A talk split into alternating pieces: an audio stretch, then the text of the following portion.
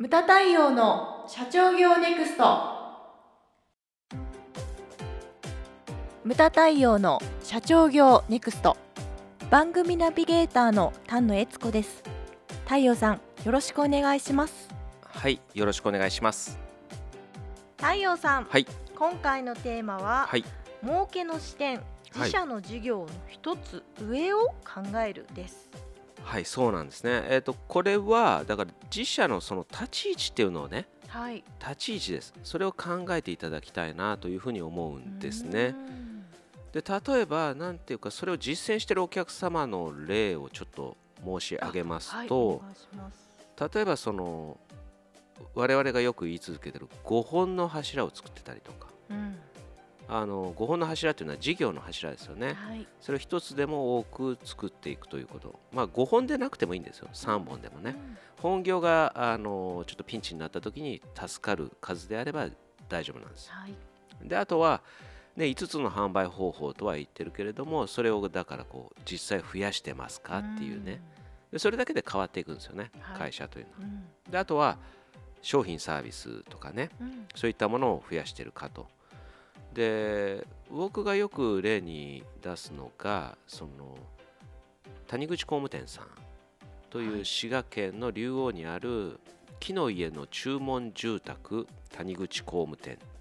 これがですねえっ、と何年前だろう。7年前かな？うん。いらっしゃった時に自己紹介で谷口社長はそういうふうに言ってたんですよ。うん。木の家の注文住宅の谷口工務店ですって言ってたんですよね、はい。自己紹介で、はい。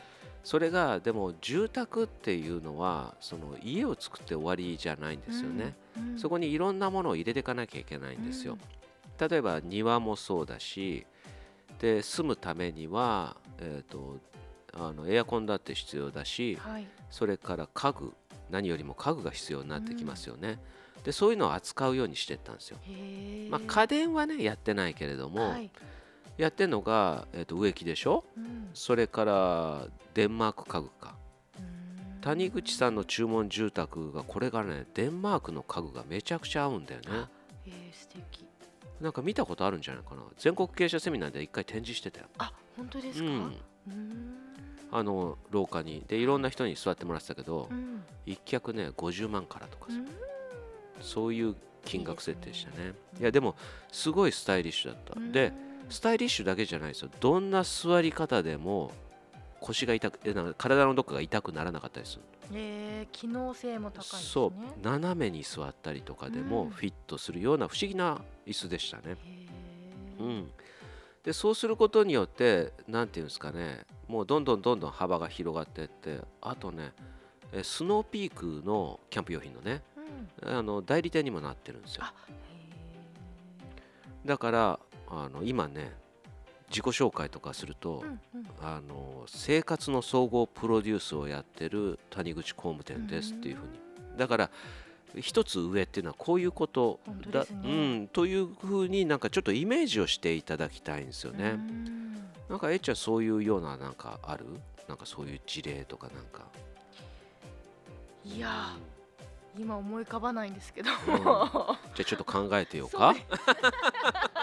詰められてますね私。例えばそのうん。あのぜ絶対ねやってたらそういう風なのが必要になってくるんですよ。うん。例えば僕がねほら会長やってる日本印刷も印刷っていうのはあのすごいた今大変っていうのはなんとなくは分かると思うんだけれども、はい。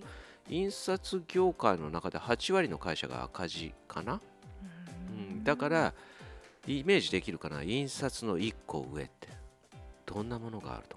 思なんですかね。印刷物。うーん。あのー新規事業家の森谷実さんが、はい。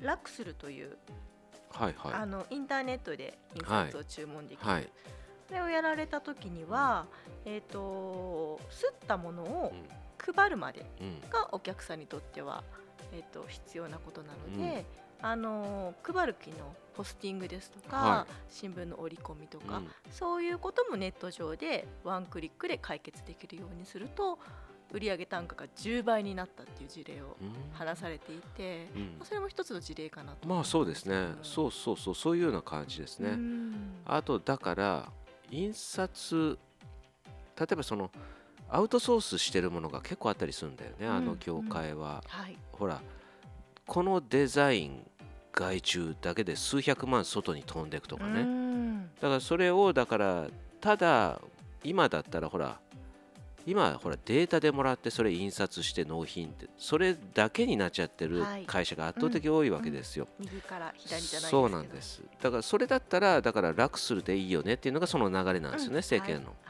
それだけじゃなくてデザインも取り組んでいってよりなんだろうなあのお客様のこの何頭の中にうん。あるイメージに近づけるようにしていくっていう、んだから今うちの日本印刷はそのデザインの日本印刷みたいな。なるほど。するだけじゃないんですね、そうなんです。うん。でこの間新聞にも出たんですよ実は。あそうなんですか。そうそのものではないんですけれども、うんうん。なんていうかそのお客様の印刷物だから全面に日本印刷が出ることはないんですよ、はいちょっと悲しいことにね、うんうん。でもあのねうちのほら事務所がある千代田区はい。が広報誌を出してるんですよ。広報千代田っていう。はい。でもそれはだから役所が出してるあの広報誌ですよね、はい。だからもうカチッとしたものだったんですよ、うん。ずーっとね、うん。それをファッション雑誌のような広報誌にしたんですよ。へえデザイン受けようって。そう。そしたらね新聞新聞社西から取り上げられてあすごい。千代田区の広報誌がこんなになったって言って。で、えーとね、新聞には日本印刷の名前は出てこないんだけれども、うん。多分だからほら他の広報誌がそれ取り寄せたりするとやる気があるところはね、はい。そうすると取り寄せると,、えー、と巻末のクレジットに日本印刷っていう名前が出てくるんですよ。うん。そうですね、うん。うん。横展開していきますよね。そうなんですそういうことでだから今23区の中でもうちは横展開をして広報誌とかに力を入れたりとか、そういったものをやったりとか。だから今その日本印刷のこの日本印刷もねうちより1年期が少なくて56期かな？はい。今走ってるのが、うん。なので56年約ねやってるわけですけれども営業ばっかりやっぱ強化してたんですようね、でもそういうんじゃなくてそういうようなデザインとかできる人とかを入れることによってそのこのテーマでいう一つ上というのを考えた、わけですよ。うん。だからそういったものを考えていくこと。なんかね同じ言い方っていうのは今まで結構あったんだけど例えば川下とか川上とかいう言い方もそうだし、はいはいそう一つ上という言い方で今回は話してますけれども、そういったものをねやっぱりあの考えなくては生き残れない業界もあると思うんですよね。例えばその僕が言ってる、えー、と接骨院うんうん。さんなんかも、はい。接骨院の数っていうのは今うなぎ登りで登ってんだけれどもそれが初めてねやっぱりね減少に転じてんのかな。潰れていくところが増えちゃってるんですよ。でそうするとそのなんていうかねあの保険診療だからあれもうん。値段が決まってるわけですよ。はい。でベッド入れたらベッドの個数で売り上げの限界決まっちゃうんで、うん。そう考えた時にじゃあ自分たちは何を提供してんのかと。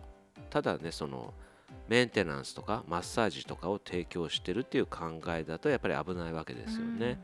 でリラックスであったりとかあとはだから不調な腰痛を治したりとかそれもだから技術を磨いていったりとかあと付加価値をどうやってつつけていくのか、うん。で僕が通ってるところは僕がよく事例で出すあの宇都さんっていう社長がやってるところなんですけれども、あのここは店舗数もね3店舗4店舗ぐらいやってるのかな今。うん。でいつも満員なんですよ。そうなんですね。そう。